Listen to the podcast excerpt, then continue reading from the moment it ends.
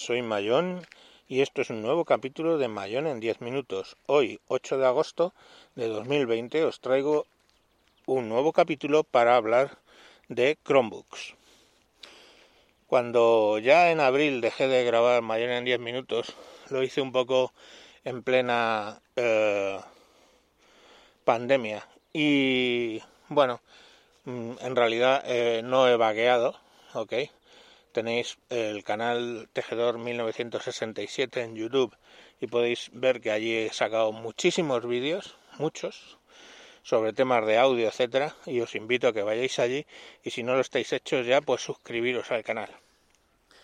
Eh, bueno, que, que en los últimos días, los últimos capítulos, os hablé de que iba a empezar a probar en mi Chromebook aplicaciones Android en vez de servicios en web.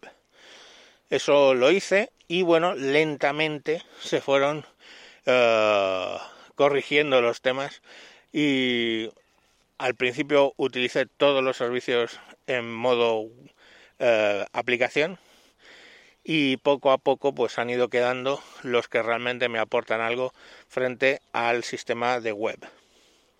Hay que entender que el sistema de web en un Chromebook eh, puede ser como una pestaña del Chrome normal puede ser también como eh, una aplicación web. De modo que cuando yo he abierto una, por ejemplo, Telegram en, en, una, en un tab del navegador, yo puedo ir a las opciones del navegador y decir que quiero que esa página se convierta se ancle al escritorio, ¿vale? Como una aplicación. Y entonces me genera una aplicación donde ya no aparece la barra de la URL ni botones delante atrás ni nada por el estilo sino solamente el tema de la bueno pues de la página web. Servicios que empecé a usar y tuve que echar atrás. Pues el primero principal Twitter. Twitter la aplicación de Android cuando la ejecutas en un Chromebook o en un tablet no tiene en cuenta el tamaño del Chromebook o del tablet y funciona pues como una aplicación que coge un teléfono de una pantalla, en mi caso de más de 12 pulgadas. No es adecuado. Aplicaciones de ejemplo que sí que sigo utilizando. Gmail, ¿vale? Gmail. La aplicación de Android de Gmail sí que está pensada correctamente para los eh, para los tablets y es bastante cómoda. De, en posición horizontal eh, tienes en la parte derecha pues todas las eh, las conversaciones y en la parte izquierda pues se te puede desplegar eh, la conversación que tú quieras de modo que es muy cómodo y muy fluido para leer mensajes mucho más cómodo que la aplicación de Gmail en el, en el móvil de acuerdo ¿Dónde falla? Bueno, pues cuando quieres hacer búsquedas, yo por temas laborales hay veces que tengo que hacer búsquedas bastante complejas dentro de lo que son mis, mis mensajes, porque no borro nunca mensajes, ¿vale? De ese modo tengo un eh, histórico total de todos los mensajes recibidos. Entonces, bueno, pues para buscar ese tipo de cosas funciona mejor la página web. Pero para el día a día, que es básicamente recibo mensajes, leo mensajes, borro mensajes, marco un montón de mensajes y los doy por abiertos. Todo ese tipo de cosas, la aplicación de Gmail funciona muy bien. Curiosamente no pasa con todos los servicios de Google. La aplicación de hojas de cálculo y la de documentos no solo no aportan frente a las páginas web, sino que le restan funcionalidades.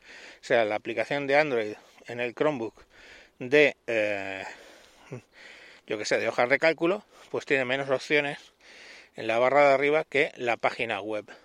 Con lo cual, pues ahí tuve que volver básicamente a utilizar los servicios. Eh, ¿Dónde ando más dividido? En Google Keep. Google Keep, bueno, la diferencia entre la página web y, la aplicación no es grande. Y, y bueno, pues puedes instalarla. El problema con Google Keep si instalas la de Android es que tienes que darte cuenta de que vas a tener dos aplicaciones, una que siempre vas a tener que es Keep en formato web app y la otra es Keep en formato Android. ¿Por qué? Porque cuando con mi stylus eh, hago una captura de pantalla, lo que me la abre es en Google Keep Web App, ¿vale? Y entonces ahí puedo marcar y dibujar y hacer lo que sea sobre la captura de pantalla. Puedo configurarlo para que funcione sobre la aplicación de Android, pero va muy mal. Entonces, pues bueno, solo por las capturas, ya que tienes que tener la web app de Google Keep, pues básicamente eh, la mantienes, ¿vale? Y no te vas a Android. Otros servicios, Telegram, por ejemplo. Bueno, la aplicación de Android de Telegram en el tablet no se ve mal, ¿vale? Y sinceramente hay gente que se queja mucho de, de la aplicación web app de Telegram, la página web. Pero a mí, para lo que yo funciono, me viene perfecto. No, no necesito más. Pero bueno, eh, ahí digamos que ha quedado en un empate técnico. Eh, tengo instalada, al final creo que tengo instalada la aplicación de Telegram y es lo que uso. Discord, bueno, la aplicación de Discord de Android la veo ligeramente menos eléctrica, menos, yo qué sé, rápida que la página web, curiosamente. Eso sí, eh, si instalas la aplicación de Android, pues tienes eh, más fácil lo de eh, los chats de voz, etcétera. Ni en la página web realmente, ni en la ni en la aplicación de Android puedes hacer, o sea, en la aplicación de Android no puedes hacer no, a ver cómo es. En la aplicación de Android sí que puedes hacer eh, videoconferencia ya, pero en la página web no. Así que bueno, pues eso es lo que un segundo. Pues eso es lo que, lo que funciona. Quiero decir, Discord, pues al final me he quedado en la página web. Y así probando. Os animo a que probéis en vuestros Chromebooks el tema de las aplicaciones Android. Eso ya no está en beta, esto ya funciona perfectamente y depende un poco de la calidad de la aplicación, de si está pensada para ser funcionar en un tablet de Android pues la versión de tablet generalmente funciona muy bien en el Chromebook. Y en el caso de Linux, tanto se habla de Linux, Linux, Linux, te compras un Chromebook súper potente con un i7, pero Linux sigue estando en beta. Así que considero que si estáis comprando un Chromebook pensando en ejecutar aplicaciones Linux, creo que os estáis equivocando. Yo sí que las uso, ¿vale?